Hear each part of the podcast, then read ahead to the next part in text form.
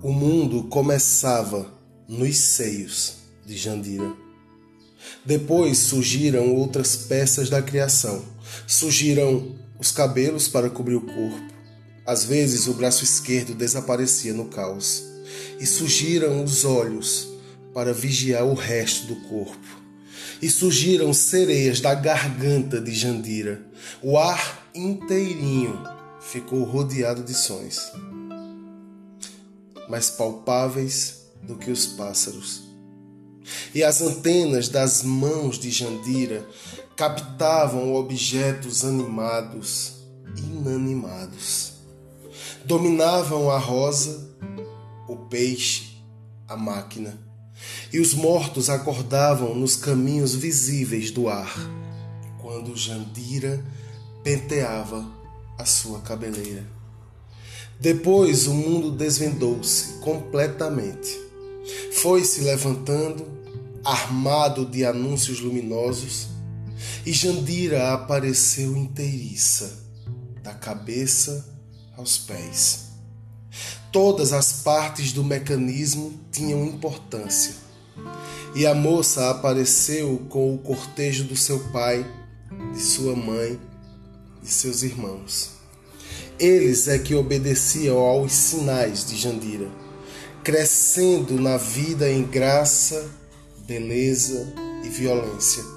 Os namorados passavam, cheiravam os seios de Jandira e eram precipitados nas delícias do inferno.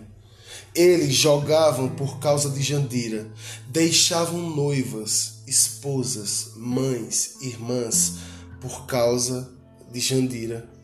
E Jandira não tinha pedido coisa alguma. E vieram retratos no jornal, e apareceram cadáveres boiando por causa de Jandira. Certos namorados viviam e morriam por causa de um detalhe de Jandira.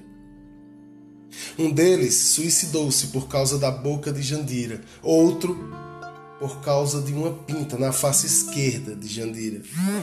E seus cabelos cresciam furiosamente com a força das máquinas. Não caía nenhum fio, nem ela os aparava. E sua boca era um disco vermelho, tal qual um sol mirim. Em roda do chuveiro de Jandira, a família andava tonta.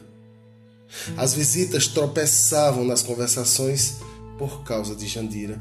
E um padre na missa esqueceu de fazer o sinal da cruz por causa de Jandira. E Jandira se casou, e seu corpo inaugurou uma vida nova.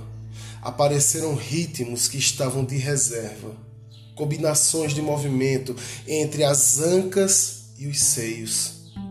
À sombra do seu corpo nasceram quatro meninas que repetem as formas e os cestros de Jandira desde o princípio do tempo.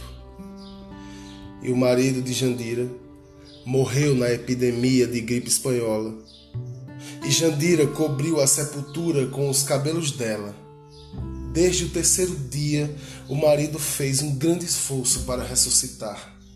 Não se conforma no quarto escuro onde está que Jandira viva sozinha. Que os seios, a cabeleira dela, transtornem a cidade e que ele fique ali à toa. E as filhas de Jandira ainda parecem mais velhas do que ela.